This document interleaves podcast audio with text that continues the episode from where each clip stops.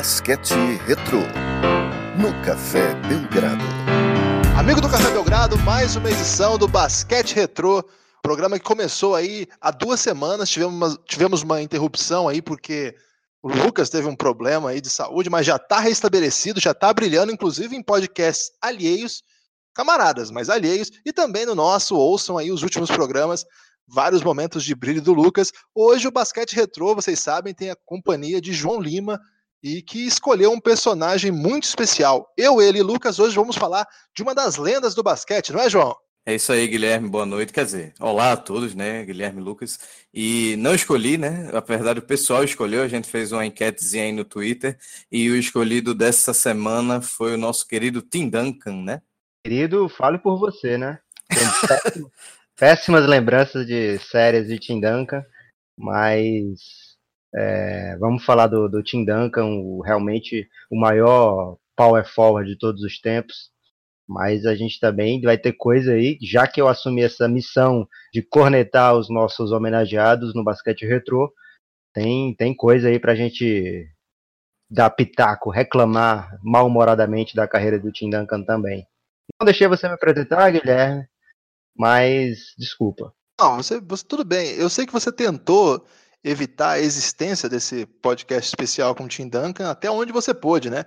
Inclusive se ausentando aí dos nossos microfones, nos nossos estúdios é, espalhados pelo Brasil, é, por que não dizer nos dois hemisférios até, em alguns momentos, como já foi aí no caso da entrevista do é, Scott Machado, que tem brilhado aí na G-League. E hoje Vamos falar de um personagem muito especial, porque a gente acompanhou o auge, a gente acompanhou o início, a gente acompanhou o fim da sua trajetória, e é curioso, né? Porque é um personagem que em todos os momentos da sua carreira é, conseguiu ser dominante, né? Nunca foi uma coisa assim, ah, ele teve um brilhante início de carreira, depois deu uma sumida, ou nossa, ele começou devagar, mas depois explodiu. Tim Duncan é aquela coisa do início ao fim, pauleira, sempre dominante, sempre impressionante. Então não me surpreende que quando o João disponibilizou lá a enquete no, no Twitter, né, do, do, do Café Belgrado, no Twitter dele, a gente é, compartilhou, é, muitas pessoas tenham se interessado que a gente contasse a história dele. Por onde você quer começar a contar essa história aí, João?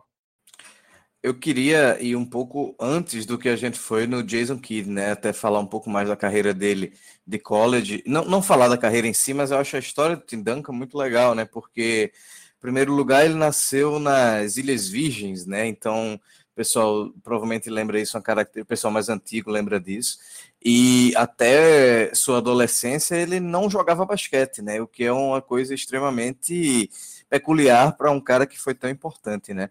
Então, era um cara que estava querendo seguir a carreira de nadador, porque era o espelho que ele tinha na, na família dele, a irmã dele era nadadora olímpica, chegou aí para as Olimpíadas de 1988 e o, o, Duncan queria continuar nessa carreira, né? Só que aí teve um, um, tornado, né? Um furacão, furacão Hugo, se eu não me engano, que acabou destruindo a única piscina olímpica que tinha na cidade deles, né? Que é uma cidade de 50 mil habitantes. Então ele tentou ainda nadar no mar, né? Naquela época, mas parece que era um mar meio revolto, tinha uns riscos de tubarão, e aí ele pulou para o basquete, né? Teve uma, uma, atuação aí do cunhado e acabou indo para o basquete para a nossa sorte, né? Então eu queria só, só fazer esse adendo, né? Do, do, começo mesmo dele, né? E eu acho muito interessante como ele começou no basquete, foi descoberto, né? Porque foi, a NBA foi lá nas Ilhas Virgens fazer um desses jogos de demonstração, né? Que eles fazem muito, e o pessoal ficou de olho no rapaz e acabou indo para o college, né? Bem legal você lembrar dessa história aí. Até tem um, digamos, um fun fact aí sobre isso aí, que é o fato de que o cunhado convenceu, o cunhado dele jogava basquete, né? E ele convenceu o Tim Duncan a jogar com um argumento assim: você já viu algum nadador dirigindo um Porsche? Então vamos aprender a jogar basquete aí. E até é, é, um traço curioso da personalidade do Tim Duncan que ele se tornou assim, um grande viciado em carros, né? Ele, não sei se as pessoas sabem, mas ele tem até um negócio lá de tunar os carros, que para mim é muito contraditório com a personalidade do Tim Duncan, né? Que é sempre aquela figura, é, não sei, o, o Mar tá, tá alucinado e ele tá assim, como se não tivesse acontecendo nada, né? E o cara é viciado em dar uma tunada nos carros, ele tem uma empresa disso lá no Texas. curiosíssimo esse dado aí, e foi um dos motivos, essa paixão por carros, que é um argumento meio folclórico, claro que não é só isso, né? Mas foi o que convenceu o Tim Duncan a dar uma, uns arremessinhos aqui e ali, curiosamente a partir dos 14 anos, João, isso que é legal, né? É um cara que começou a jogar basquete com 14 anos, é impressionante, né? Porque é, boa parte dos jogadores começa muito, assim, muito jovenzinha, né? E o, o, um cara que vira um superstar como ele, mesmo pivô, geralmente os caras começam com uma iniciação basquetebolística, pelo menos ali no ensino fundamental, que é o ensino fundamental no Brasil, né? É bem louco, né? Aos 14 anos o cara ainda brincava de basquete, mas a sua, sua ambição era é, a natação, né? Até que uma tragédia acabou levando ele por esse caminho. Você já tem alguma coisa a conectar sobre isso aí, Lucas? Só falar que o Embiid também tem essa trajetória tardia, né, no basquete. E o Embiid é outro talento, claro, que se ele tiver um terço da carreira do Tim Duncan, ele já vai ser um dos maiores da história. Mas o Embiid também parece um, um talento geracional, né? Parece ser um cara também do, da mesma estirpe. E é impressionante quando esses caras que surgem tão depois, eles conseguem é, ficar tão à frente dos demais, né? É, e aí o, o, Guilherme falou de uma tragédia, né? Que foi o, o furacão, o tornado Hugo lá na ilha. E aí, na verdade, o Duncan passou por duas tragédias, né? A primeira foi esse furacão e também teve, quer dizer, não sei se foi nem cronologicamente, desculpem até, mas ele também acabou perdendo a mãe muito cedo, né? Eu acho que foi um dia antes do aniversário de 14 anos dele. A mãe faleceu por causa de um câncer de, de mama, se eu não me engano, e isso foi um dos motivos também dele não ter saído antes, né? Ele completou o college, que é uma coisa até rara para um cara do nível dele, né? Ele sempre foi cotado como uma escolha top 5 e depois do segundo ano, eu acho que ele já era considerado a primeira escolha do draft. E ele acabou cumprindo essa promessa que ele fez para a mãe, né? A mãe, antes de falecer, disse que gostaria que ele completasse os estudos, né? E ele foi até o fim, deixou de é, ganhar aquele salário de, de novato, que sempre enche muito os olhos dos, dos garotos mais jovens, mas ele foi lá e se formou. E ele se formou, assim, não foi aquele aluno que só ia para aula, né? Ele tem seus méritos, os professores falavam muito bem dele, e um cara que se dedicou à universidade tanto quanto, basicamente, ele se dedicava a jogar basquete.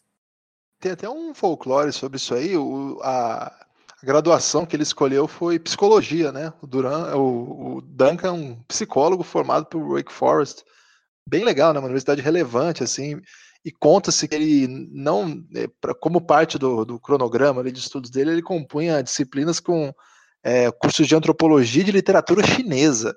Assim, se a gente, a gente que conhece a personalidade do Popovich, a gente pode imaginar aí que os dois, quando se encontrassem, com certeza ia dar coisa bonita, né, cara? Porque são duas personalidades, assim, muito distintas, mas também com interesses peculiares que acabam de algum modo os aproximando, né? E aí eu, eu peço pro Lucas contar essa história agora, porque ele esteve no podcast lá do NBA das Minas, e uma pergunta que foi feita para ele, ele respondeu especificamente sobre esse caso. Perguntaram para ele lá, Lucas, existe é, tanque que deu certo? E ele fala que sim, mas que é, o tanque que mais deu certo da história foi aquele que levou o Duncan pro, pro, pro San Antonio Spurs. Você pode lembrar como é que foi isso, Lucas? Porque o João se preparou muito bem para esse podcast, já era para ter acontecido já há semanas que a gente está prometendo esse podcast, então pode ser que eu deixe passar alguma coisa aqui dessa história e o João completa. Mas o que aconteceu foi que no ano que o Tim Duncan ia finalmente acabar os estudos e, e voltar, e na verdade entrar no, no draft da NBA, a equipe do San Antonio Spurs teve uma contusão do almirante David Robinson, né? Então eles uniram o útil ao agradável, já que não ia é, ter aquela chance de, de, disputar a temporada completa com o almirante, aproveitaram para tirar o almirante da parada, maximizar a chance do San Antonio de ficar com a primeira escolha do Tim Duncan e perder o maior número de jogos possíveis. E eles ficaram competindo com outra grande potência do basquete, que é o Boston Celtics, né? O Boston que já nessa época já tinha, é, se eu não me engano, já tinha 16 títulos. É, imagina se tivesse saído com o Tim Duncan daquele draft, né? Então, é, San Antonio e Boston brigaram ali palmo a palmo, e eu citei lá como o maior tanque de sucesso porque foi justamente um único ano do San Antonio de tanque, e eles saíram com o maior prêmio possível, né? O Tim Duncan, um cara que deixou o San Antonio 20 anos aí, é, disputando título, porque todo ano que com o Tim Duncan você, você disputa título. Então foi um, uma carreira assim assombrosa do Tim Duncan, vitoriosa demais. Inclusive agora virou notícia porque o San Antonio não vai chegar a 50 vitórias nessa temporada, que vinha chegando desde que Tim Duncan chegou por lá. Então, pelo a magnitude da carreira do Tim Duncan, né? Então esse esse tanque de um ano só do Popovich rendeu Tim Duncan e, e o resto da história.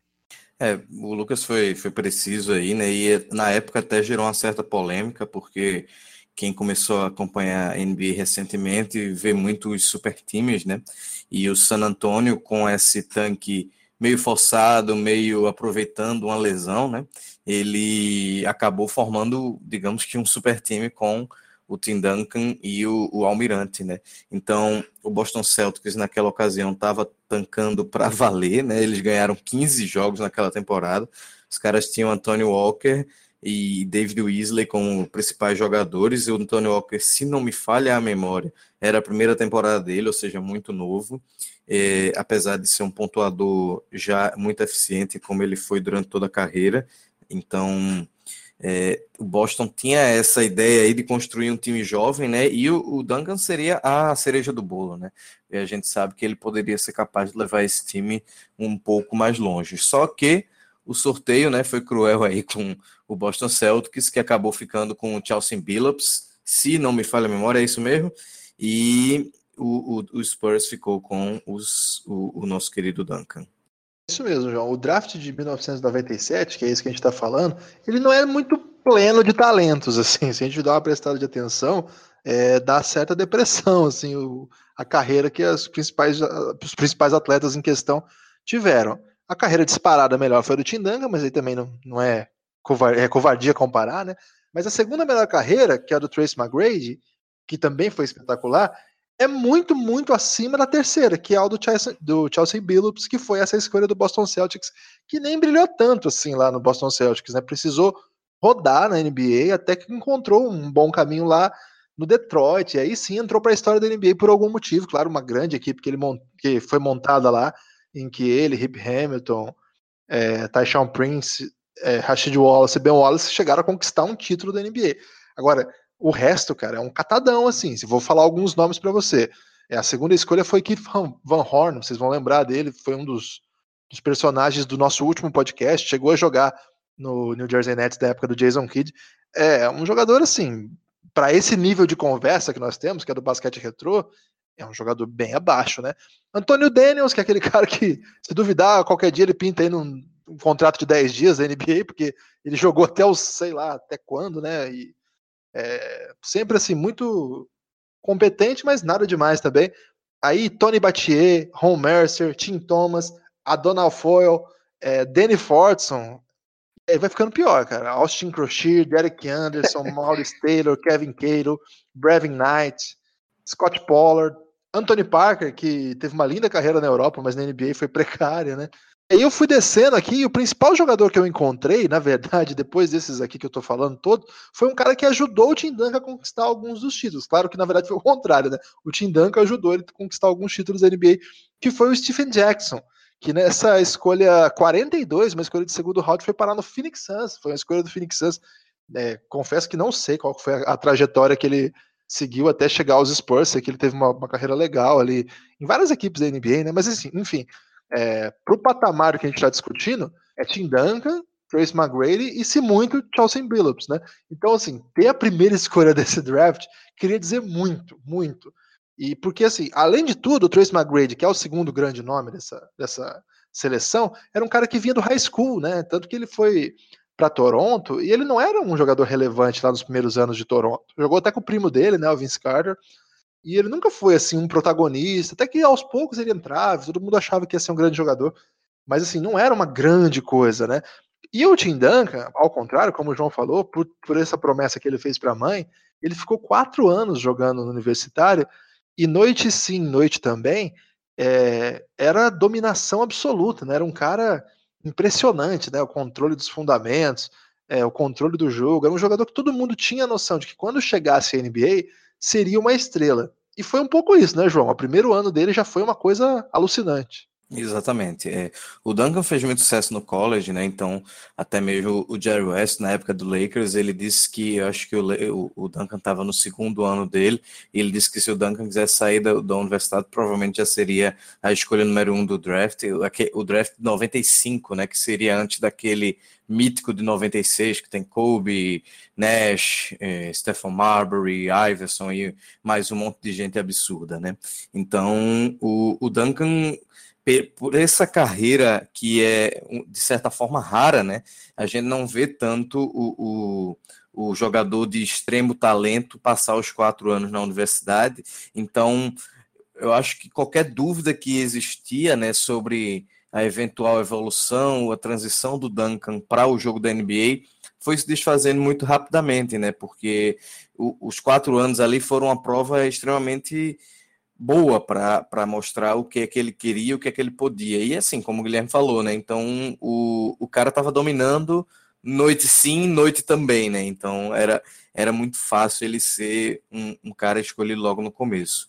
E aí ele chegou no San Antônio e o Almirante estava curado da sua lesão, né? Magicamente aí estava rolando essa cura e, e os dois basicamente, né, transformaram um time de 20 vitórias num time extremamente candidato aos playoffs e ao título da NBA, né?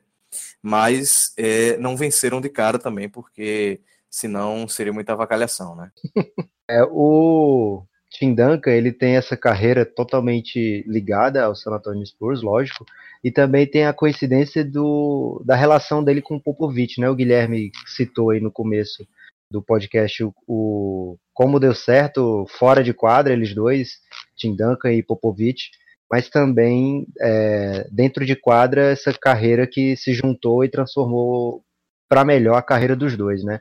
Popovich por muitos anos ele prometeu se aposentar no dia que o Tim Duncan se aposentasse, acabou não precisando fazer fazer isso, já que o sanatório continua ainda com um grande nome como o Kawhi Leonard de fora, claro que ele, o, o Popovich tem capacidade de transformar qualquer equipe em contender. Então, mas por muitos anos se acreditou nisso, que isso era verdade, que ele, que ele começou a carreira na, no finalzinho do tanque e ele depois passou esse tempo todo com a carreira do Tim Duncan e, se, e ele falava, repetia em entrevistas que se aposentadoria no dia seguinte, porque ele não era bobo de jogar sem Tim Duncan, né?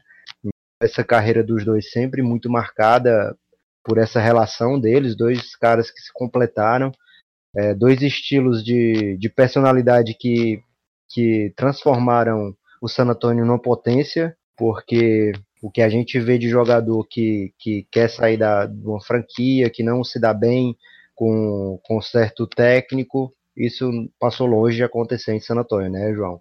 É, e fica um pouco parecido até, Lucas, se a gente pode fazer essa comparação, do caso do, do Phil Jackson, primeiramente com, com o Jordan, né, e depois com, com Kobe Shaq ali, e até mesmo com Kobe depois, que é aquela questão que a NBA adora muito, né, quando um técnico extremamente competente acha um cara que abraça a ideia daquele cara e ele se transforma numa dupla que dá muito o que falar, né? E a, a, gente lembra muito dessa simbiose aí de, de Popovich e Duncan, porque a gente provavelmente vai ter na relação das nossas cabeças aí como uma das duplas mais absurdas na história da NBA com relação a, a transformar um time em vitorioso, né? É um dependendo do outro e o outro dependendo do um, mas é, a gente sabe que seria uma relação até mesmo talvez enfraquecida para um dos lados se eles não tivessem juntos, né? Obviamente os dois teriam muito sucesso como tem, mas talvez tivessem um pouquinho menos se não tivessem se juntado naquele momento ali.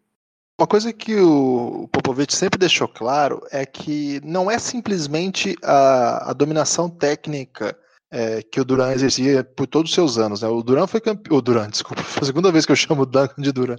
Que o Duncan exerceu por, por esses anos todos. É, para você ter uma ideia, assim, quem está ouvindo a gente talvez não se lembre. O Tim Duncan, ele foi campeão em 1999, o segundo ano dele na NBA, né? E em 2014. 15 anos de espaço entre os dois títulos. E em ambos os títulos ele foi a peça central. Não é que lá no final ele aí era um coadjuvante que fazia um ponto. Não, não. Nove... Ele ganhou cinco títulos. Eu tô falando os dois, os dois do, dos pontos extremos, assim. Mas assim, ele foi dominante em 99, em 2003, em 2005, em 2007, em 2014. É, e esses anos que ele não foi campeão, ele também foi dominante, também foi um jogador espetacular, foi All-Star por 15 ocasiões, foi 10 vezes eleito para a seleção ideal da NBA. É, e quando não era eleito para a seleção ideal, ele estava no segundo ou no terceiro time. Então, assim, sempre foi, inclusive lá em 2015, né, já no, no final da carreira, ele, ele apareceu no, no, terceiro quinteto lá, titular da NBA. Eu estou dizendo isso, assim, que não é só a dominação técnica. O que o Popovich sempre deixou claro e aliás, a cerimônia lá de que você aposenta a camisa do jogador, aquela, aquela coisa. Foi muito emocionante que ele até é, foi, foi um momento tocante, assim, o Tim Duncan vai às lágrimas, o, o Popovich também, assim, uma coisa rara, né? Dois, dois personagens assim, frios, não frios, mas aparentemente intransponíveis, né? Mas o que o Popovich deixa claro é que o Tim Duncan, é, além de tudo isso, ele era aquilo que eles chamam de coachable, né? treinável, mas é, é, não é treinável, ele era uma super estrela que não se comportava como tal. E assim, nesse caso, não existe comparação possível. Não existe nada como o Tim Duncan. Nem Bill Russell, nem Shaquille O'Neal, nem ninguém. É, estrela como ele, que se comportava como se fosse, sei lá, o 12 jogador, é uma coisa que não existe. E é, o, o Popovich sempre deixou claro isso. Todo mundo que joga lá sempre deixou claro, ele é a nossa estrela, todo mundo sabe quem é o Tim Duncan. E quando a super estrela leva um esporro memorável com 37 anos na frente de todo mundo, na frente das câmeras de TV, e reage, não reage, né? Aceita pacatamente, o técnico pode fazer o que quiser com qualquer jogador, né? Inclusive como fez, por exemplo, com o Tony Parker, quando Tony Parker chegou à NBA, era um dos caras que mais levava esporro de toda a liga, fez com quem precisou fazer. E isso explica muito porque é, o San Antonio Spurs foi o que foi. E agora, sim, uma interpretação livre, mas eu queria até ouvir de vocês.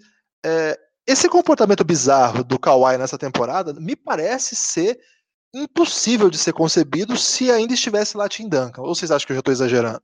Eu acho que está que tá exagerando, Guilherme, mas vou dizer por quê. É lógico que o Popovich tem carta branca para fazer, para dar o esporro que ele quiser em qualquer pessoa. E, inclusive, ele, eu ia falar essa, essa, dessa entrevista que você acabou falando aí, porque o Popovich falava isso. Não só ele dava o expor no, no na frente de todo mundo, mas que ele falava isso, ele falava abertamente sobre isso. Que a, a possibilidade dele de dar esse expor no Tim Duncan na frente da galera mostrava para a galera, todo mundo que chegava lá em San Antônio, que não tinha, não tinha isso de você é uma, eu sou uma estrela, ganho um tal salário, não, não quero que fale, que olhe torto para mim. Não tem isso. Se você errar o seu posicionamento, o Popovich vai te comer na frente de todo mundo. É, mas o que eu acho que, que, que rolou também, que nem todo mundo que passa por San Antônio é da mesma cultura, né? Da mesma, do mesmo jeito. Claro que a gente vê o Kawhi a gente vê o Kawhi passar aqueles anos, primeiros anos é, da NBA como uma figura, diria, alternativa ao Big Three do, do San Antonio e que depois se transformou nessa super estrela que ele é hoje. Porém, é, alguns jogadores o Popovich não consegue ter essa conexão, né? O Lamarcus Aldridge é um que demorou para ter essa conexão. Então, eu acho que se o, se o Kawhi já tivesse essa propensão a ser um, um jogador digamos, problema, entre aspas, não ia ser o fato do Tim Duncan estar tá ali ou não, porque tem muita personalidade distinta na NBA. Eu acho que a cultura que foi implantada na época do Tim Duncan ainda existe, ainda tem jogador lá, como Manu Ginobili, ainda tem Tony Parker, ainda tem jogadores que são referências para toda a comunidade de, da NBA. Mas o, o fato de, de, de ter dado essa treta aí do Kawhi, eu acho que não dá para botar na conta da aposentadoria do Duncan.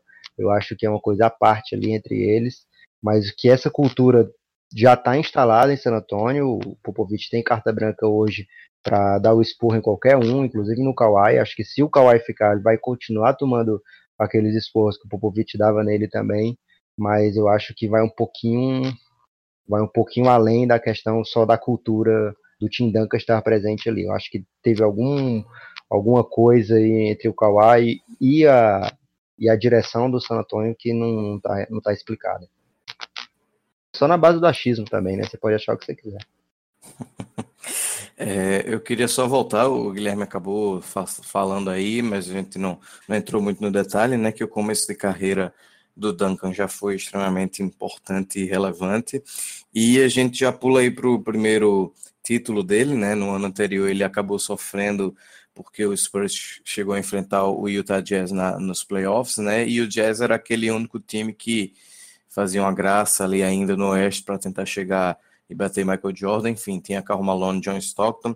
E o Malone era muito, como o nome já diz, ele era mala mesmo, né? E, e o cara já conhecia muito mais da quadra. Por mais que o Duncan fosse o Duncan, era um cara que era muito jovem na liga ainda. Então, o Malone conseguiu, é, acabou levando o Utah nessa primeira nessa, nessa temporada do Duncan, mas na, na, seguinte, né, que a gente teve a famosa greve e foi uma temporada menor, o, o Spurs chegou na final, né, com o Duncan mais uma vez sendo o, o líder e bateu o, o né, que eu acho que o pessoal não imagina, que bateu o New York Knicks que era um time, era meio que a Cinderela da temporada, né? Ninguém imaginava que fosse chegar na, na final. É, isso depois o, o, Spurs acabou passando por, por Lakers, que era muito forte na época, Portland Trail Blazers, e chegou no final para enf enfrentar um Knicks que era muito forte com Alan Houston e o eterno Latrell Sprewell, né, que todo mundo lembra que queria ganhar um salário maior para garantir o leitinho das crianças, né, e acabou no final de carreira não conseguindo esse tão sonhado salário maior dele, mas enfim, é, era um time que estava ali muito é, tentando um título que ninguém esperava, mas as, as Torres Gêmeas de San Antônio foram completamente dominantes, né? E o, o, Chris Dudley e o Larry Johnson, que era o, o garrafão na época do, do, New York Knicks, não tiveram muita chance. Então, o que a gente vê é que o, o, o dizem, né, que o, o Popovich chegou para o Jeff Van Gundy, que era o Hoje ele é comentarista né, nos Estados Unidos dos jogos, mas ele era o técnico do, do, do Knicks na época. E ele disse: Putz, eu ganhei porque eu tinha o Duncan e você não. Então, só lamento aí para você. Então, a gente vê aí a, a importância do Duncan, né, de, de um cara muito novo ainda, levando o time nas costas mesmo para ser campeão. E isso eu vou sempre ressaltar, numa época que a gente não tinha essa NBA que queria montar super times, né? E assim, você ter. Era, era o Tim Duncan, claro, segundo ano, é, segundo ano dele na NBA, ainda bem jovem, mas não tão jovem quanto os segundanistas de hoje em dia, fazendo dupla com um dos maiores pivôs ofensivos de seu tempo, né, cara? Porque antes de Tim Duncan chegar à NBA, ao, ao San Antonio Spurs, o David Robson era um animal, né? É, continua sendo, mas ele era um animal. Ele era um, uma dominância incrível, era o almirante, né? Ninguém ganha esse apelido por acaso. É, evidentemente que ele ganhou esse apelido porque ele vinha de, da, da Marinha, né? Ele estudou na Marinha, mas não é só por isso, né? Era, uma máquina, 2,16 metros, enterrando em cima de todo mundo, muito forte, assim, muito forte numa época que todo mundo era muito forte, ele era ainda mais forte, assim, era uma coisa alucinante, assim. Era um time modesto no sentido de isso que não ter super esquadrão, mas tem vários caras ali que tiveram uma carreira bem legal, né? Por exemplo, o Steve Kerr, que hoje é um dos, dos principais nomes da NBA, porque é técnico da máquina do Golden State Warriors, estava naquele time, né? Tinha Sam Elliott, Mario L, é, o Avery Johnson, que também virou técnico, né? Vários caras que passam pelo, pelo San Antonio Spurs acabam virando técnico de, de renome. Tinha o Andrew Gaze naquele elenco, que também foi um dos melhores jogadores do nível FIBA que existiu, já sinalizando ali o certo interesse do San Antonio Spurs pela, pelo basquete internacional, né? Um embrião, talvez. Claro que depois isso vai ficar radicalizado a partir já do próximo título. Mas assim, era um, era um time que, que se aproveitou assim da, da oportunidade de, dessa temporada menor. A, é, o time estava muito bem. E, igual você falou, pegou um adversário modesto, né? Assim, tava, o Marcus Campbell era muito jovem ainda. O Dudley é, não, não era um jogador que, que alguém vai se lembrar, por algum motivo. O Larry Johnson jogou muito essa final, né? Nessa época eu ainda torcia pro Knicks. Assim. É, eu não tinha virado a casaca ainda. Knicks que ganhou o gauchão daquele ano, né? Foi, ganhou o gauchão do leste. E a hora que chegou no, no, campeonato que importa mesmo. É, mas foi legal, assim, acho que foi um momento é, relevante dos últimos anos aí do, do New York Knicks, uma pena que é, durou tão pouco, e com um grande técnico. Foi legal o João lembrar, eu não lembrava que era o Jeff Van Gundy, verdade. Assim, hoje o técnico da seleção dos Estados Unidos, até que monta time da G-League aí para disputar as eliminatórias. É uma baita história desse primeiro título do Spurs, mas a gente já tem que caminhar, porque a gente não tem tanto tempo e o Duncan teve uma carreira muito longa, né? Então eu acho que para onde que nós vamos já? É verdade. Não, é, eu só vou lembrar que aí o, Duncan começou a dominância e aí também começou a receber críticas, né? Eu acho que é o momento que o Nepopop queria chegar. No, no ano seguinte, o, o, o Spurs foi eliminado pelo, como a gente falou no ano passado, no, no podcast passado, pelo Phoenix Suns, né? É, então ele começou a sofrer aquelas eliminações, foi Phoenix Suns no ano, no ano seguinte o Spurs foi dominado pelo Lakers de Shaq Kobe, e então o pessoal começou a dizer, esse cara aí parece um pouco soft, né, que era uma das coisas que ele era muito criticado, né, porque como ele não demonstrava essa emoção na quadra, às vezes o pessoal ficava, putz, o cara não, não se importa se está ganhando, não se importa se está perdendo, não se impõe. Então, é, acho que essa, essa época aí começou a vir um pouco mais de crítica, porque o pessoal esperava que o Spurs ganhasse sempre, né? É, o João acertou, essa ia ser a minha primeira cornetada maior assim no Tim. É, a incapacidade que ele teve durante toda a carreira de repetir um título, né? Com esse poderio do, do San Antonio, que foi, foram 20 anos de dominação praticamente do Tim é, tantas, tantas vitórias temporada regular, tantas vitórias de playoff, ele tem acho que o maior número de vitórias de playoffs de um trio é desses três jogadores, Tim Duncan, Tony Parker e Manu Ginobili, e mesmo assim ele foi incapaz de repetir um título, e tem várias eliminações assim bem amargas. Essa que o João falou, defendendo o título, perdendo para o Phoenix Suns no primeiro round, numa melhor de cinco, que o Phoenix Suns tinha o Penny Hardaway e o Jason Kidd, uma equipe que não, não fez graça nenhuma depois que passou o San Antonio, nem nos anos anteriores, nem nos anos seguintes. Então essa é uma eliminação pesada. Tiveram também várias outras eliminações, quer dizer, algumas outras eliminações de primeiro round. Então essa essa incapacidade do Tim Duncan de estender o, o grande domínio do San Antonio a uma dinastia de, de repetidos títulos é um, um não diria uma, uma, uma marca negra na, na, carreira dele, mas eu acho que é um estigma que que deve, deve doer quando ele olha essas tantas eliminações bobas que teve, né? O mais perto que ele chegou de repetir foi o back-to-back -back do, do Miami Heat e San Antonio, né? Duas finais seguidas, que ele ganhou a segunda, mas a primeira teve ali na, na, na ponta da língua, né?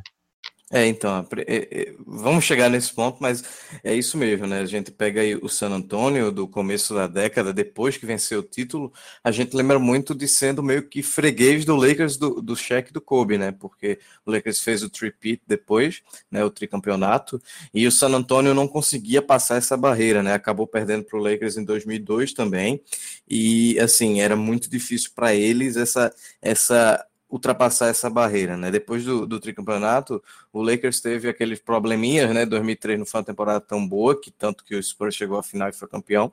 Mas aí em 2004 eles se encontraram de novo, né? E aí é aquela série extremamente Derek memorável, né? É, eu não queria falar agora do Derek Fisher, mas é porque é injusto, não sei, com o Duncan, é, o pessoal pode procurar aí, quem for mais novo e não assistiu. A gente teve o prazer de assistir isso ao vivo, né? Esse jogo foi transmitido para o Brasil e caramba, é, era um jogo que estava. Eu não, não tenho certeza absoluta, mas estava 70 a 71 para o Spurs. O Kobe foi lá, fez uma bola de dois, e aí tinha alguns segundos sobrando no último quarto e o Duncan fez uma jogada sensacional, né? Pega aquela bola ali perto da cabeça do garrafão e daquele jeito dele de sempre, né? Pula ali por volta de 5 centímetros e acerta aquela bola e deixa 0,4 segundo no relógio, né? Então a galera comemora pra cacete, tarará. E o Phil Jackson pede aquele tempo que todo mundo imagina, porra, vai jogar a bola no Kobe e torcer, né? Era o jogo 5 da, da, da série.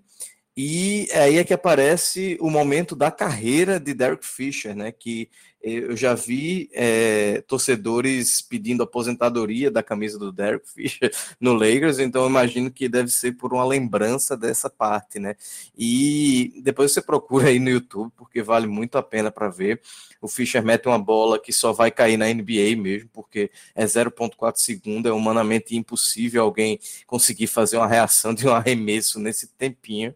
Mas aí o Lakers é, vira o jogo, né? O Fischer sai correndo do, do, do estádio e até mesmo por não dar tempo do juiz dizer, ei, vamos rever aqui. E fica essa essa essa cesta histórica. Só que é muito engraçado, porque se não fosse essa cesta do Fischer, a do Duncan seria muito histórica, né? Porque é toda aquela frieza, toda aquela aquela coisa que o Duncan teve a carreira inteira, né? Então ele pega aquela bola ali, mata de dois mesmo, não quer nem saber, é sempre a eficiência e o estádio desaba, né? O jogo era em San Antônio e quando vem o Fischer depois acaba apagando um pouco um momento mais um momento do Duncan, né? Teve diversos momentos aí, mas talvez esse fosse bastante marcante, né? Um momento clutch. É, mas assim, eu queria dizer que vocês estão de brincadeira, né? Primeiro, num podcast de Tim Duncan, ficar cinco minutos falando do Derek Fisher. Mas mais grave que, mas mais grave que isso é cobrar que ele tivesse repeat, quadrepeat, sei lá o quantos pitch. Não, basta um repeat, velho. Não, a questão é a seguinte: se ele tivesse um repeat para cada título, ele teria 10 títulos da NBA, cara. E se ele tivesse o repeat para cada título, eram 15. É, obviamente que ele não vai ter 15 títulos da NBA, ele tem 5. É, não teve uma dominância nível é, Michael Jordan de 3, depois 3, mas teve uma, uma dominância nível Tim Duncan. 5. 5 ao longo da carreira sendo dominante em todos. É, acho que não dá para medir com a régua que você escolher a carreira do jogador. É, cada um vai ter sua trajetória aí. Por exemplo, o, o LeBron teve uma linda trajetória que nem sempre foi premiada com títulos. Aliás, esse ano, alguém acha que o LeBron vai ser campeão? Seria uma façanha memorável. Provavelmente não será. Apaga o que ele fez esse ano? Certamente não. É, se, o, se o, o Nepopop está aqui para atirar contra o Tim Duncan, estou aqui para defendê-lo com muito amor, muito carinho e, e, e, deixo claro essa minha indignação aqui, porque aqui tem indignação também. Agora, é, vocês falaram da temporada 2004, mas vamos ressaltar então esse título de 2003. De todos os títulos, acho que foi um dos mais sem graça, porque na verdade não teve embate, né? O, até chegar às, às finais foi, foi animado, playoff sempre pesado do, do leste, do oeste. Mas aí a hora que chega aquele time do, do Jason Kidd, que a gente até conversou aqui já, é, poxa, o, o Kidd jogando muito, o, o Net super legal, mas assim, Tim Duncan brincou naquela série, né? E ele foi ali foi um negócio animal, né? Foi, acho que, o grande momento técnico do Tim Duncan. Eh, ele chegou perto de um quádruplo duplo na final. Foi uma coisa assustadora. Era o segundo título da, da sua carreira. E, assim, ali começava a configuração desse, desse projeto de basquete, né? Que é mais do que do que simplesmente um ano. É uma, uma é, vocês falam que não foi dinástico, não foi dinástico do tipo Jordan, é, ou sei lá, do tipo Boston Celtics lá da década de 60. Mas é um tipo de dinastia também, né? De outro modo, claro. Mas é, acho que isso é um debate que, que dá para levar. E assim, ali começa aquilo que a gente chama de Big Three. O Ginobili ainda era um personagem coadjuvante, né? Ele joga muito bem as finais, só que ele chega à NBA é, como um jogador internacional, claro que muito bom já. Chegava como vice-campeão do mundo e melhor jogador da, do Campeonato Mundial é, estava às vésperas de, da façanha de conquistar as Olimpíadas, então ainda não era o Manu Ginóbili que hoje nós admiramos tudo mais, mas já era um grande jogador, mas saía mais do banco. Tinha o Stephen Jackson ali já, tinha o Tony Parker também, muito novinho, né? Esse, esse é a época que ele tomava expor pra caramba ali.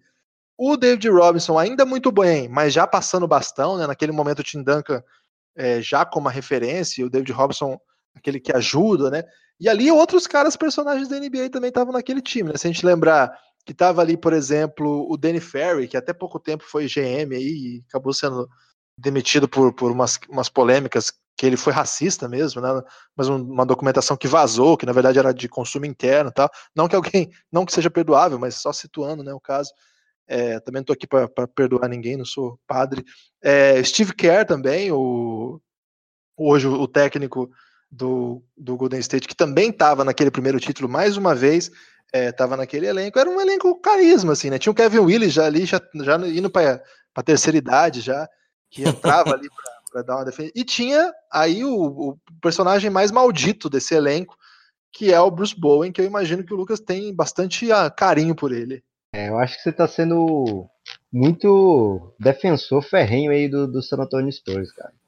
É, eu, sei que, eu sei que já tinha Manu, então deixa o seu coração mais abolecido, mas eu acho que você há de convir que não dá para o Tim Duncan ser eliminado pelo aquele time do Phoenix Suns. Então, claro que minha função aqui como hater do, do nosso nossa estrela da noite sempre é, é, pisar no calo, né? Então eu acho que sim, é uma falha do, da carreira do Tim Duncan conseguido é, se manter em cima, porque é uma coisa que os grandes times da NBA historicamente falam que o segundo é sempre o mais difícil. Repetir o título é sempre o, o momento que você tem aquela dá aquela confirmação, né? E o que a gente vê. mas é mais difícil repetir o título ou depois de perder uma bola histórica como aquela do Ray Allen buscar o título? Essa frase aí é bonita, mas é muito mais difícil recuperar o que eles fizeram. Só, só esse último título deles é muito mais épico do que o B do Golden State Warriors, por exemplo. Ah, para. O Golden State ainda não tem o B, hein? Vamos ver se não, chega. Eventual, não, eu digo assim, se eles ganharem esse ano, o que, que é mais difícil? O Golden State ganhar esse ano ou depois daquilo que aconteceu, de como foi o Spurs ganhar o título. É, eu acho que o, claro, o, o haterismo está te cegando. Mas o haterismo sempre cega, né? Então eu vou fazer essa defesa aí, porque não faz sentido ser hater e pensar com a razão. Né? Mas a gente tá falando isso porque realmente era uma crítica que o Duncan acabou sofrendo na época, né? E até hoje, se você for pensar, é porque agora ele virou um, um, um velhinho simpático aposentado, né? Mas é, ele foi muito criticado até o fim da carreira por faltar um pouco mais de vivacidade nele ali, né? Então, eu queria de novo voltar, porque eu não gosto de ficar interrompendo, apesar de a gente ter total liberdade para isso, que em 2003 teve a final contra o Nets, né? Mas a verdade mesmo foi que a final da NBA foi Lakers e Spurs no ano, no, na, na final do Oeste, né? Porque é, o Duncan foi completamente dominante ali nos jogos 5 e 6. O cara finalmente ele conseguiu é, lidar com aquele Lakers de, de Shaq e Kobe, né? E ele foi fundamental, né? Ele estava sendo marcado por Robert Horry, que é aquele, aquela lenda do Lakers, mas a situação foi tão vergonhosa por, por Horry que no ano seguinte ele acabou se juntando ao Spurs, né?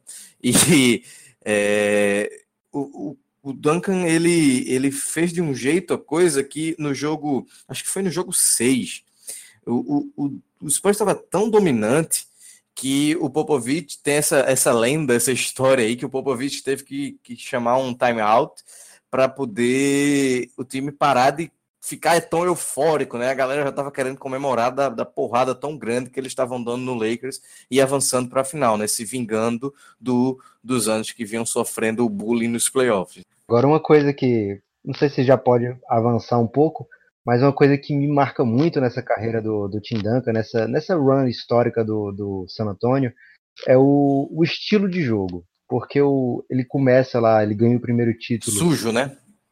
Não, que isso. isso, gente. Ele ganha, ele ganha o primeiro título. Ele ganha o primeiro título lá nas Torres Gêmeas, num basquete bem, bem old school. E depois ele tem esse período de dominância no começo lá do Big Three, que eles jogam já um basquete é, mais moderno, assim, mas ainda de um pace bem lento, né? A gente lembra aquelas séries contra o Phoenix Suns, eles faziam questão de atrasar o jogo máximo, assim, né? De, de cadenciar o jogo no estilo que lhes fosse favorável. E quando o Tim Duncan ganha o, o, último título, aquele, aquele auge final da carreira do Tim Duncan, o San Antonio já está jogando esse basquete, mais ou menos esse basquete do Golden State de hoje, né? Um basquete rápido, um basquete de muita troca de passe, muita, muita, muito spacing, né? Já está com jogadas assim, jogadores que priorizam muito o passe, Boris Joel, é, o próprio Tim Duncan, Manu Ginóbili, Tony Parker, a bola não para, a bola é sempre em movimento, é, dificultando a marcação, muita bola de três.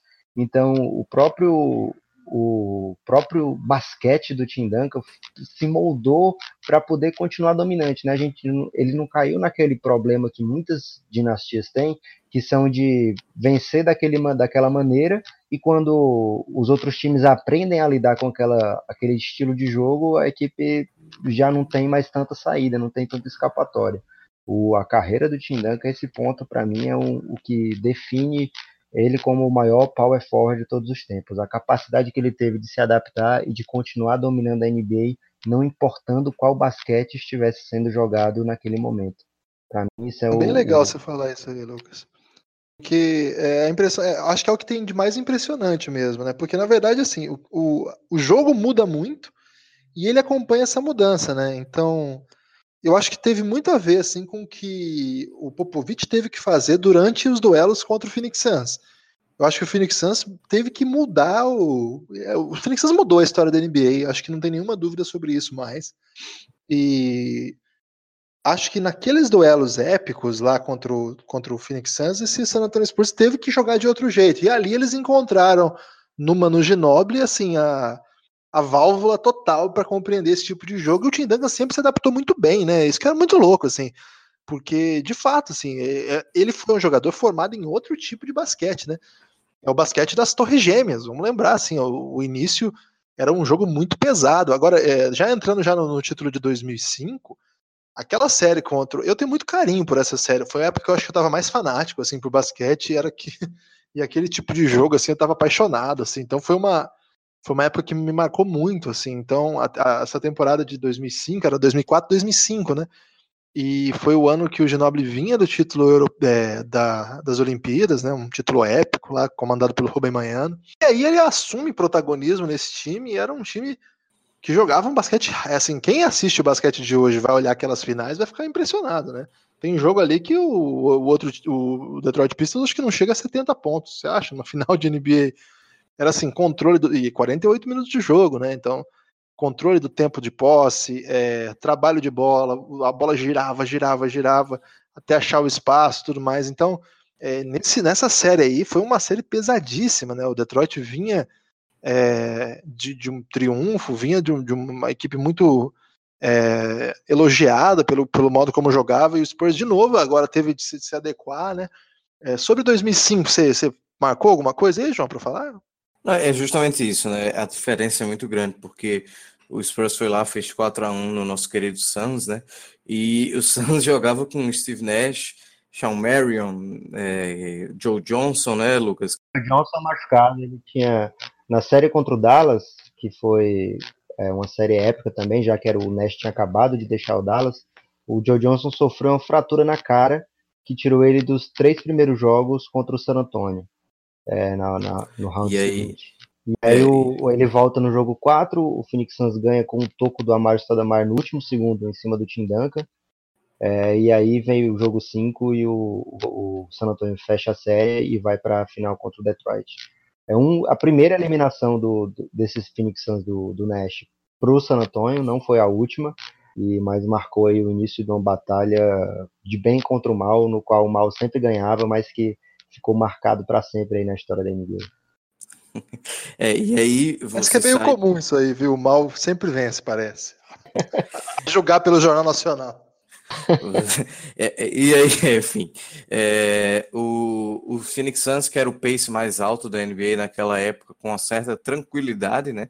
Aí o San Antonio vai lá e faz um 4 a 1 e aí a final da NBA é contra o total oposto disso, né? Que é o Detroit Pistons, que era o pace mais lento, conseguia ser mais lento que o próprio San Antonio. Então é uma, uma diferença muito grande. O time vai lá e se adapta, se adequa e faz um 4 a 3 ali com aquela série que eu acho que quem assiste hoje talvez não consiga apreciar tanto, né? Não acho tão legal, mas é, é de um valor histórico, assim, pelo menos eu acho absurdo. Você vê ali aquela questão do, do Hip Hamilton, um cara que é um pontuador que é muito preciso e precioso para o estilo de jogo do time, né? O Chelsea Billups, que estava lá no draft, é, finalmente no, no, auge da carreira e com importância imensa, né? E aí o San Antonio diz, putz, e, e, e, o Ben Wallace, né? Não pode esquecer o Ben Wallace, que é um dos maiores defensores da história da NBA, né?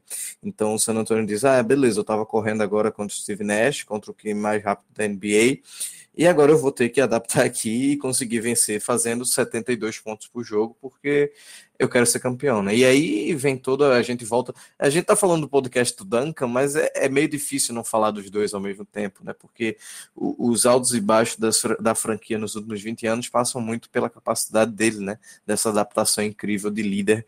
E, enfim. Esse, essa série aí, especificamente, eu me, me lembro assim que foi um uma chave assim de, do que era o basquete da época, né? É, nessa época é, já sem David Robinson, né? E aí o Spurs foi buscar, não sei se vocês vão lembrar dele, mas tinha o Nesterovic no elenco, né? Era uma peça importante assim. É, tinha o Nazir Mohamed também que aquele é, o Spurs não abandona a ideia de torre gêmea, mas é que a ideia do basquete era diferente já, né? era um jogo mais controlado. Nessa época, o Big Three de fato se tornou o grande Big Three, né? E Tinha Truco época... Glue também nessa época, né? Nesse time especificamente, não. O Truco Glue chega depois. O, chega depois? Glue, é, ele participa do outro título. Nesse, nesse título, é aquele que chegou-se a cogitar que o MVP deveria ter sido o Ginoble, não o Tim Duncan. Porque o Ginoble foi o jogador mais decisivo nos jogos mais difíceis daquele ano. Só que o Tim Duncan era aquele, aquele reloginho, né? E você sabe que estatística pesa muito. Então ele teve tipo médias de 20 pontos e 15 rebotes, 14 rebotes, sei lá. E o Ginoble era mais aquela coisa de o jogo tá no pau, ele tá ali com 12 pontos, 13 pontos, chega no último quarto, ele faz quatro bandejas absurdas e ganha o jogo. E quem acompanha o Ginoble é isso mesmo, cara. Então, em vários desses momentos chegou-se a cogitar que o MVP das finais poderia ter sido ele. Como em outro momento foi o Tony Parker, né? Em 2007, em 2007 que foi o Tony Parker, né? Então, o Tim Duncan, alguns dos títulos sequer é, cogitou-se dar-lhe a ele o MVP das finais, porque de fato não era um jogador desses que é, pegava 30 pontos, 20 rebotes, não era o, o típico superstar que a gente espera. É, é, outro, é outro tipo de jogador. Eu acho que vai ser difícil explicar o que foi o Tim Duncan para quem não viu ele jogar, quem pegar só a estatística solta, embora suas estatísticas sejam impressionantes, mas ele é muito mais do que aquilo. Assim, ele é um tipo de jogador que vai ser muito difícil para as próximas gerações entenderem. E por isso que eu gosto de falar dos que eu vi jogar, foi o melhor de todos. Vi muita gente jogar, mas para mim não teve nada como ele. Acho muito absurdo tudo que ele fez. Acho que a carreira fala por si só. Faltaram alguns títulos, eu acho que, de fato, para que ele pudesse ser cogitado por um patamar para além de simplesmente o melhor de sua posição, de repente está ali no panteão de daqueles que figuram nos melhores da história de fato, tipo Michael Jordan, é, Karim, Bill Russell, mas para mim assim, é, a presença dele sempre era muito, muito imponente assim. Você quer falar do título de 2007 já? Eu queria só exemplificar o, você falou que é difícil a gente tentar passar o que foi o Tim Duncan e tudo mais. E é difícil até passar para quem está enxergando com um olho mais desatento, né? Que é você, putz, esse carinha aí que faz essa bandejinha, que faz esse, esse jump shot, que pega na. O bank shot, né? Que pega na, na tabela e entra e tal, é esse cara que é um dos maiores de todos os tempos. Aí tem, tem uma história que eu estava lendo, enfim, enquanto eu procurava uma das, umas histórias legais. Eu não lembro várias, tem muita coisa legal, mas uma delas é do Greg Oden, né? Acho que ele era ou novato, não, novato ele chegou a jogar como novato, me refresca quem é a memória. E, ou não, né? Enfim, o Greg Oden, muito novo ainda na NBA, chegou a jogar, para quem não lembra, e eles disseram que chegaram em San Antônio e eu não lembro quem era o assistente do, do Portland na época, falou para ele, tá vendo aquele cara ali, que você não dá nada por ele? Ele acabou de operar o joelho esquerdo dele, ele não vai pular mais do que uma lâmina de gilete durante o jogo, e mesmo assim ele vai, aí ele pontua a frase como um bust.your.as, né? Ele vai te comer com farofa, pô, é impressionante, porque você não dá nada por ele, é como se fosse o mestre Oda lá, que inclusive não deveria lutar nos Star Wars mais novos, mas enfim, não é o, não é o, o caso aqui. E é um cara que você tem que perceber um pouco o, o metagame, né? Como o pessoal fala no poker. Tem que entender a parada ali, velho. Que é um cara que tem tudo no controle dele, né? No fim das contas, é um cara que não cai na, nas piadinhas, é um cara que, enfim. É, é diferente, enfim. Guilherme, eu acho que você quer pular para 2007 logo, porque é o, é seu título favorito, 2007? Não, na verdade não. Eu acho que o favorito de todo mundo que gosta do, do San Antonio Spurs, eu nem sou torcedor do Spurs, mas nessa época eu, eu tinha certa simpatia até pelo Phoenix Suns nos duelos contra eles. O Lucas sabe disso. Fiquei muito chateado ali. Teve vários momentos assim que acho que é, é, vale fazer um podcast só sobre aqueles momentos assim que é, os jogos foram por um caminhos meio ruins, assim, não, não é tão legal. Acho que não é legal ficar muito nisso, não, porque o podcast tem que, tem que avançar. Mas é, o título, eu, eu, só conferi aqui, o Turcoglu não chegou a ser campeão pelo Spurs. Ele jogou no time que foi campeão, é, mas não, não chegou a vencer títulos com ele. Depois ele vai para o Orlando Magic, tem uma carreira bem legal, chega à final da NBA também, aí como protagonista até, né? Mas acabou não dando certo. Mas o título de 2007 é aquele que, assim, é, é deu até dó, né, cara? Porque o San Antonio Spurs, no auge do Big Three, com o Manu Ginobili voando, com o Tim Duncan, Tim Duncan, com o Tony Parker monstrão, e aí eles pegam o coitado do LeBron com um técnico Mike Brown, que a gente sabe que é precário, embora o pessoal ache ele bacana. E o elenco, eu vou dizer o elenco do Cleveland, né, que eu acho que vale a pena para passar pano pro LeBron. Vamos lá, Shannon Brown, Daniel Gibson, Drew Gooden, Larry Hughes, Zidrunas e o Gauskas, acho que o melhor jogador até agora que eu falei, é LeBron James, Com claro, certeza. Damon Jones, Dwayne Jones, que eu nem sei quem é, esse passar do meu lado agora, não tenho ideia de quem seja. E olha que eu assisti todos esses jogos. Doniel Marshall, Ira Newbo, Isso é bom, hein? esse cara eu lembro. Alexander Pavlovich, pro Sasha Pavlovich, é, Scott Pollard, Eric Snow, não o Eric Snow no tempo que ele era um bom defensor, o Eric Snow já velhinho. Anderson Varejão, aí eu acho que o terceiro melhor desse grupo aí, e é o Varejão, que a gente tem que. É um cara legal, tudo, mas pera lá, né? E o David, We é, o David Wesley, Pera lá. também tava velhinho, né? O David Wesley nessa época. Teve uma carreira legal na NBA até. Cara, que timeco, né? Como que o LeBron levou esse time pra final, né? O LeBron monstruoso levar esse time pra final e o LeBron super jovem, né? Mas aí foi um sacode, não deu nem graça, assim. 4 a 0 varridona, né? É, porque o, o Spurs já tinha passado pelo Utah Jazz da época, lá na final do Oeste. E o Utah Jazz era muito melhor que esse Cleveland, diga-se passagem, né? Porque era um time que tinha Deron Williams, tinha Carlos Boozer, que nunca foi um gênio, mas essa temporada específica, essa época específica ele jogava bem. Tinha o Mermeto O Oku, Baby que é time, ídolo não? aí do. Oi? O Baby nesse time, não? Tinha, tinha o Baby, mas assim. Tinha, mas não tinha, né? Tem, mas aí tá faltando. Eu acho que ele não chegou a jogar 100 minutos aquela temporada. Mas, Mas a final mesmo desse, desse ano aí foi contra o Phoenix Suns no segundo round, né? o time do Utah era muito legal porque tinha o melhor do time aqui, eu acho que era o Deron, eh, Deron Williams, não, o Kirilenko, né? Que é ídolo aí de todo mundo, inclusive provavelmente vai ter um, um basquete retrô sobre ele aí no futuro. E o, o San Antonio já tinha sido. O Oeste é aquela coisa, né? Muitas vezes tem uma final antecipada, né? Esse time do Cleveland, meu Deus do céu, Deus nos. É, é LeBron, né? Só LeBron para salvar mesmo, porque é, não deu nem para o cheiro, como o Guilherme falou. Essa, essa final de 2007 foi um- meio sem graça, né? Até porque, né? Quem quer ver Drew Gruden jogando uma final da NBA com minutos importantes, né? Então não tem condição. Acho que é o momento para o Nepopop dar aquela cornetada, né? Que foi fácil demais, não tinha adversário. Na verdade, o, a cornetada de 2007, eu não vou nem entrar muito em detalhe não, porque eu vou me deprimir de novo, mas foi a, o segundo round, teve Phoenix Suns contra San Antonio Spurs mais uma vez, e foi aquele ano que o Phoenix Suns tinha tudo para ser campeão, tinha parecia que tinha aprendido, Desculpa. parecia que tinha aprendido a vencer esse San Antonio e acabou tendo a suspensão do Boris Joel e do Amaro Stoudemire para o jogo 6, né, que seria em casa. Bizarraça, né, Lucas? É, depois de uma vitória é, épica em San Antônio, a equipe do, do Phoenix Suns estava saindo da partida já nos últimos segundos. O Robert Horry joga o Steve Nash no, no- na mesa de, de transmissão, né, dá uma pancada no Nash que ele vai parar longe. E aí os dois jogadores do Phoenix Suns que já estavam, os dois jogadores mais dominantes do garrafão do Phoenix Suns, que já estavam fora do jogo, mas já assim, o jogo já estava controlado, estava em, quadra, só quem ia bater lance livre eles botam o pé na quadra e por isso são suspensos automaticamente do jogo 6, que seria o jogo que o Phoenix Suns teria para jogo 5, na verdade, que o Phoenix Suns teria para confirmar a vitória, né, em casa, seria a chance de, de recuperar o mando da, da recuperar o controle da série para ter mais teria duas partidas em casa e uma fora e acabou jogando sem sem Amaro Stoudemire, sem Boris Diaw e não conseguiu é, repetir a vitória sem esses dois jogadores, né? Acabou então ficando esse gosto amargo na, na nas finais, né, né, nos playoffs, né? Muita gente ficou chateada com esse com essa decisão da NBA, mas é a regra se botar o pé na quadra durante um momento que pode ter uma confusão, é, o jogador é automaticamente suspenso da NBA. Então é, teve isso, apesar dos dois jogadores claramente não estarem procurando confusão nenhuma, foram suspensos automaticamente o que deixou essa manchinha na, na, naqueles playoffs, né?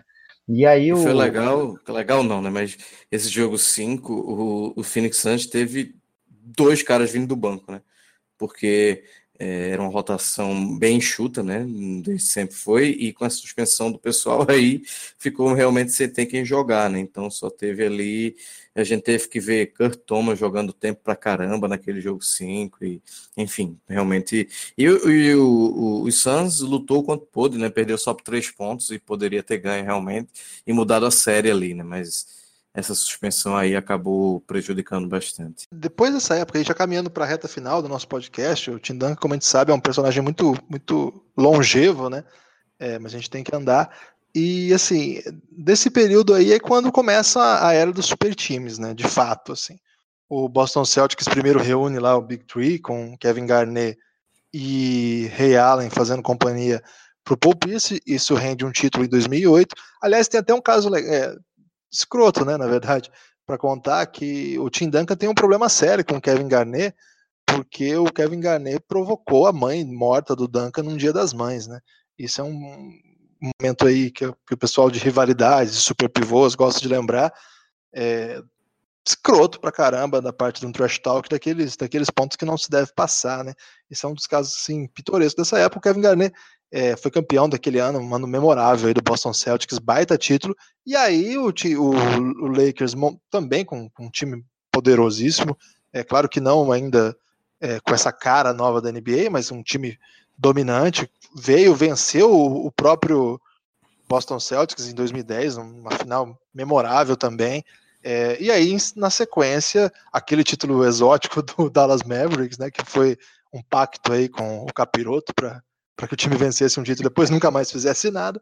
E aí começa a era Miami Heat, é, um timaço do caramba, e que aí, mais uma vez, uma super rivalidade se instaura. Quem que, que aparece de novo para brigar com a potência da época? San Antonio Spurs de novo, e outra vez agora já com na, caminhando para a terceira idade, Tim Duncan consegue fazer grandes jogos. E aqui, aqui talvez a maior derrota da carreira dele. Curiosamente, ele não estava em quadra, né? Aquele jogo, jogo 6 épico é, contra o Miami Heat. O, no momento em que o Miami pega o rebote, passa para o Ray Allen, Ray Allen mata aquela bola que evita o título do Spurs, talvez a derrota mais trágica da, da, talvez não, certamente a derrota mais trágica da carreira do Tim Duncan o Tim Duncan não está em quadra, né? Já é um reflexo dessa nova NBA, que pivôs não tem vez e tudo mais. O Popovich, provavelmente num, numa escolha que até hoje ele se arrepende, ele opta por mandar um quinteto à quadra que pudesse igualar a defesa no Chris Bosh. Chris Bosh jogando muito aberto, ele opta por mandar à quadra um time com Boris Dial de pivô 5. E esse rebote escapa das mãos do Spurs, volta, né? O, o Miami erra o chute, a bola volta para o Ray Allen, o Ray Allen mata a bola de três, e aí em diante, assim, uma das maiores séries da história, provavelmente o chute mais importante aí desse século, aquela, aquela bola inacreditável do, do Ray Allen, negócio histórico, é, ali sinalizando já que o, o Spurs vinha novamente brigar em alto nível, mas quando eles perdem aquele título, eu confesso para vocês que eu imaginava que assim, bom, valeu, foi uma, uma baita última tentativa desse, desse Big Three aí, foi bonito pra caramba, foi memorável, foi dramático o tipo de derrota, mas deu, né? Valeu, parabéns e siga aí a dinastia do Miami Heat. Foi, foi assim que vocês viram aquela derrota também? Cara, eu lembro dessa derrota meio como se fosse hoje mesmo, porque acho que a gente tava até na, no basqueteria na época, Guilherme, eu tô me antecipando um ano. Tá rolando, então, tá tava fazendo uns trabalhos aí, não tava? Do, do, do infográfico, coisa e tal. E, putz, é, aquela bola do, do Ray Allen é, é, muito surreal e eu lembro exatamente da gente questionando isso aí. Caramba, cadê o Tim Duncan nessa hora aí para pegar o, o rebote, né? Então me pareceu assim, parecia que era o último, o último tiro, né, de uma, de uma carreira muito longa realmente, mas não foi, né? No, no ano seguinte estavam lá de novo. Esse, esse ano de 2013, dessa derrota, não foi só essa bola, cara. O, o jogo 6 estava acabado. O jogo 6 parecia acabado no terceiro quarto. Tamanha era a superioridade do San Antonio. Até que teve aquele lance que caiu o headband do LeBron James, né? É, é verdade, verdade. Talvez as pessoas não, não lembrem do, desse histórico, né? Porque o LeBron James, a carreira toda, ele jogou com o headband. É, lá, independente do tamanho da careca que ele tivesse, ele sempre usava headband. E aí caiu no, durante o jogo 6, no momento que o Miami estava tomando uma surra, ele estava muito puto naquele dia, porque ele estava jogando no nível que os companheiros não estavam acompanhando, e também ele estava. É normal, né? Ele estava apanhando muito também, uma coisa que também é normal. O LeBron James é um dos caras que mais apanham na NBA, é, apesar de ter muita falta que protege o LeBron, mas também tem muita que passa por ele ser tão forte. Então, nesse dia, ele tava, ficou bem puto quando caiu o headband, mas começou a jogar a bola, começou a meter bola impossível, e o, foi, foi caindo a diferença. Um pouco antes dessa, desse lance do Ray Allen, ele mete uma bola de três também muito difícil. É, e o Tim Duncan também saiu porque ele tinha perdido o lance livre. Ele e o Kawhi perderam lances livres ali, Chaves, o Manu Ginobili, se eu não me engano, também perdeu o lance livre. Então, um dos motivos do, do Popovich não estar com o Tim Duncan na quadra é por causa do lance livre, né? Então, esse jogo 6 é bem surreal. É, com certeza é a, é a derrota mais sofrida da carreira do Tim Duncan, mas também deve ser a derrota de final, assim, mais, mais bizarra que já aconteceu na NBA, pelo menos no tempo que eu acompanho. É o final mais inesperado de, um, de uma final de NBA, é, por conta de tudo que, que precedeu aquilo ali, naquele né? momento final do Ray Allen. Na verdade, o momento de consagração do Bosch, que ele pega aquele rebote numa partida que o Bosch, acho que ele tem quatro pontos nesse jogo só. É, e ele pega aquele rebote, que é a grande jogada da carreira dele, dá assistência maravilhosa. E depois ele teve o jogo 7, né? O jogo 7, é, o San Antonio teve também bola do, do jogo. O Tim Duncan teve a, a centímetros de empatar a partida no, nos momentos finais, mas ele erra uma bola que ele nunca erra, né? Então é outra, outro lance é, que ficou ali um ano engasgado na, na garganta do Tim Duncan e aí, 2014, até eu, que um, um cara que sempre odiou o San Antonio Spurs, me rendi. É, foi uma vitória muito bonita, uma vitória é, assim consagradora que realmente deu um ponto um ponto final na carreira do, do Tim Duncan que, que ele merecia, né? Uma vitória, uma recuperação incrível, uma vitória acachapante, né? Eles venceram nada menos do que o grande time da geração, que era aquele Miami Heat, é, de uma maneira assim incontestável, né? Com o Kawhi Leonard sendo MVP, mais uma vez o MVP não vai para o Tim Duncan, mas ao mesmo tempo todo mundo sabe que aquele título ali só acontece por causa do Tim Duncan, né? É, então eu acho que quando o Guilherme fala que o título favorito dele é 2005, eu não acredito, porque eu acho que o Guilherme chorou muito de emoção com aquele título de 2014. Ah, não, eu torci muito pro Spurs esse ano. Eu costumo torcer pro LeBron, mas acho que foi depois desse título que eu comecei a torcer pro LeBron mais assim, nas finais. É nessa acho época. foi meu caso também. É. o, o, time do Miami Heat não era um time muito simpático para se torcer, ah. né? Porque era toda aquela coisa do decision, aí tinha Boston, Wade, enfim. Era um time meio chato, né? E aí o Spurs também era chato pra caramba, mas essa final de 2014 é, é, um vareio, né? Um passeio, e não é um passeio sobre aquele time do Cleveland de 2007. É um passeio do, do atual campeão, né? É, o, o, Miami venceu uma partida só e apertado, e o Spurs, quando venceu, venceu com uma tranquilidade muito grande, né? E aí eu, eu pensei que o Lucas fosse cornetar um pouquinho mais, porque quem derrubou o headband do, do LeBron foi o próprio Duncan, né? E eu acho que o LeBron ficou tão puto naquele momento não foi por causa do headband, também foi, né? Porque é, estrela é estrela, né? Mas era um lance razoavelmente perigoso. Eu acho que ele ficou pensando, putz, está aqui segurando minha cabeça, tentando pegar um rebote, é muito perigoso para dar uma lesão grave e tudo mais, enfim. Então o Duncan tirou o headband do LeBron, no lance seguinte, ou logo depois, ele leva um toco absurdo do LeBron, né? O Duncan naquela velha bola que não pula 5 centímetros, o LeBron pulou 14 metros, mais ou menos, e deu um toco muito desmoralizante. E ali o jogo mudou, né? O jogo estava na mão do Spurs, né? E, enfim, só para recapitular aí a final que eles perderam. Teve, assim, a decisão mesmo do, do jogo de 2014 foi um, uma revanche em todos os níveis, inclusive o Thiago Splitter, que foi um dos grandes personagens da derrota, deu toco, foi a festa da, do Caquinho. É verdade, verdade. Foi... Eu lembro dele dando toco, a transmissão super comemorando, né? Olha. O que aconteceu, aconteceu. Assim, eu acho que, acho que em 2014 ainda tinha o Matt Bonner né, no, no elenco. Matou um monte de bola. Foi, foi uma coisa bizarra, assim. Foi, foi tudo que, que assim, é, o, tudo que não aconteceu eternamente aconteceu aquela noite, né? Foi uma uma série muito bonita também. Sepultou, né, o projeto lá do, do, Miami Heat. Claro que não exatamente pela derrota, mas também a derrota. maneira que foi, né?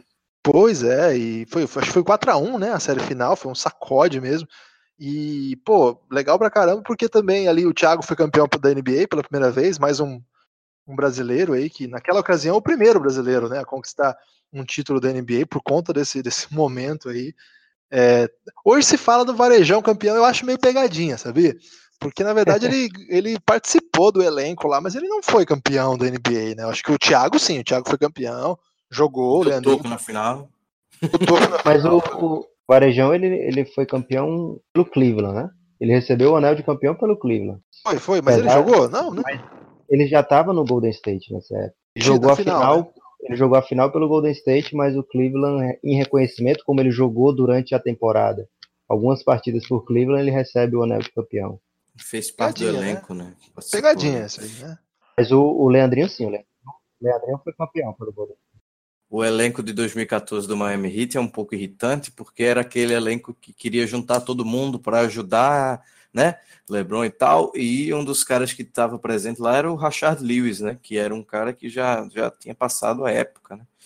E aí era um pouco também um motivo aí do, do, do Heat ser um pouco odiado na época, né? Tipo, tava fazendo o catadão de todo mundo possível ali para conseguir forçar os títulos, né? Até o Greg Oden naquele elenco. Aí você tá, tá muito alternativo. Eu sei que tinha o Donis Haslem, né? Que esse aí nunca saiu do Miami Heat, eu acho. É. Tá lá até hoje. Né? E tinha o Chris Anderson, né? Que, The Birdman. Birdman. E, e tinha um... Acho que vocês estão vocês estão manchando o final do, do podcast de Tim Duncan falando de Birdman.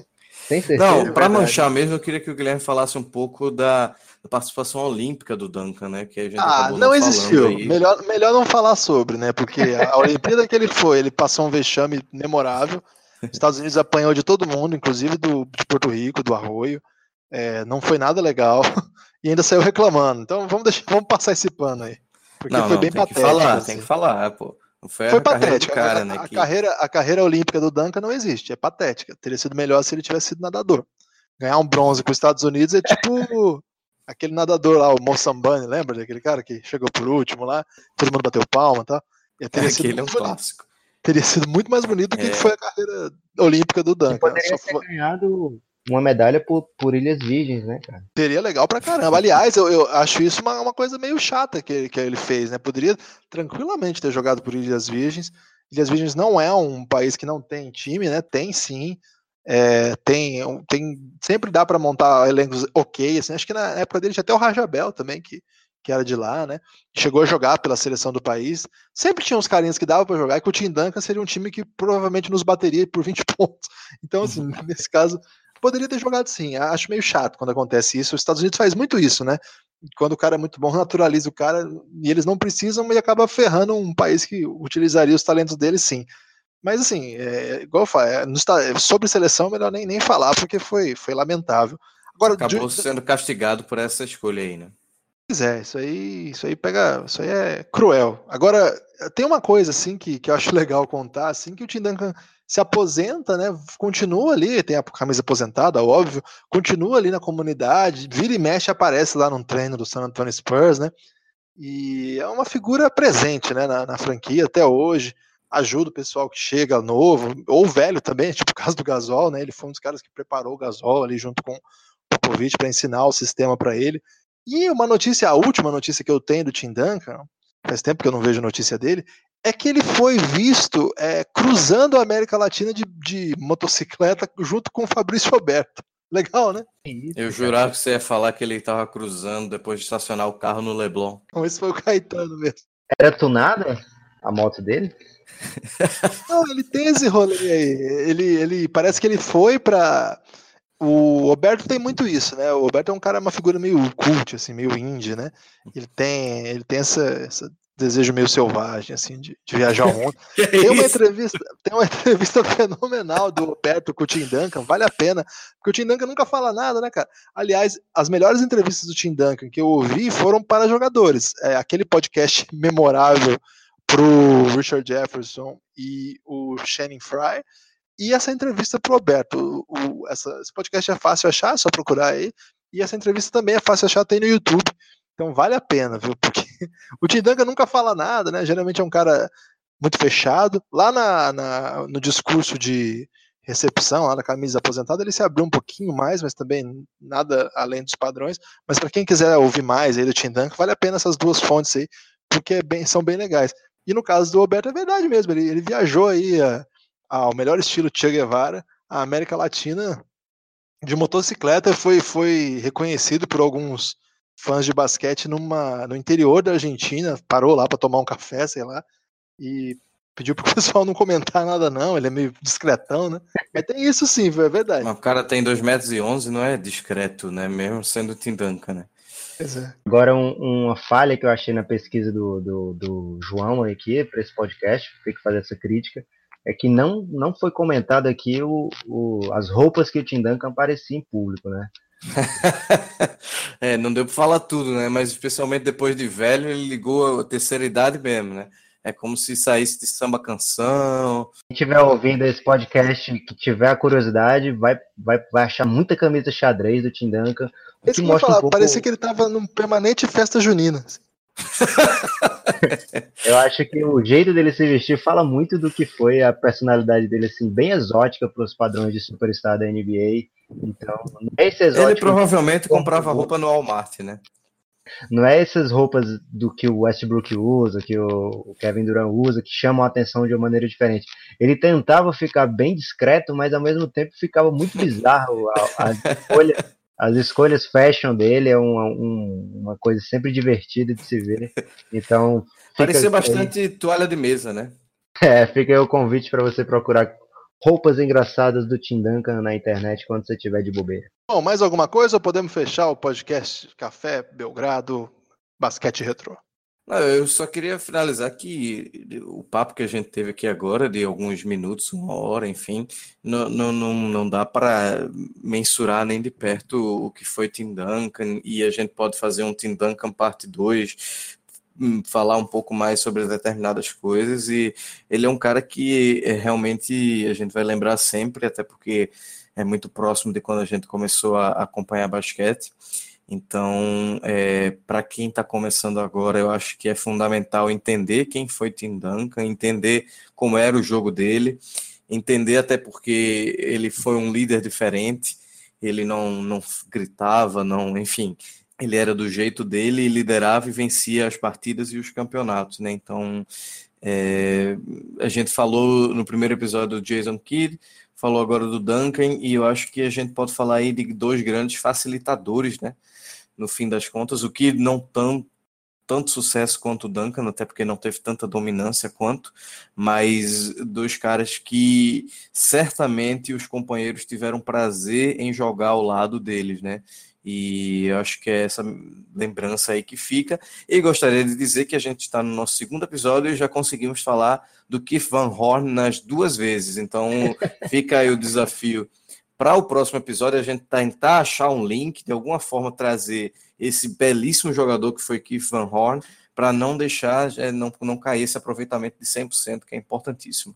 Dá para dizer que o Kid Van Horn é o mascote aí do basquete retrô. Lucas, considerações finais aí sobre o Tim Duncan? Só uma curiosidade que o Tim Duncan e o Jason Kidd quase jogaram juntos, né? O a grande arrependimento aí da carreira do Jason Kidd, ele não ter topado a ida para o San Antonio.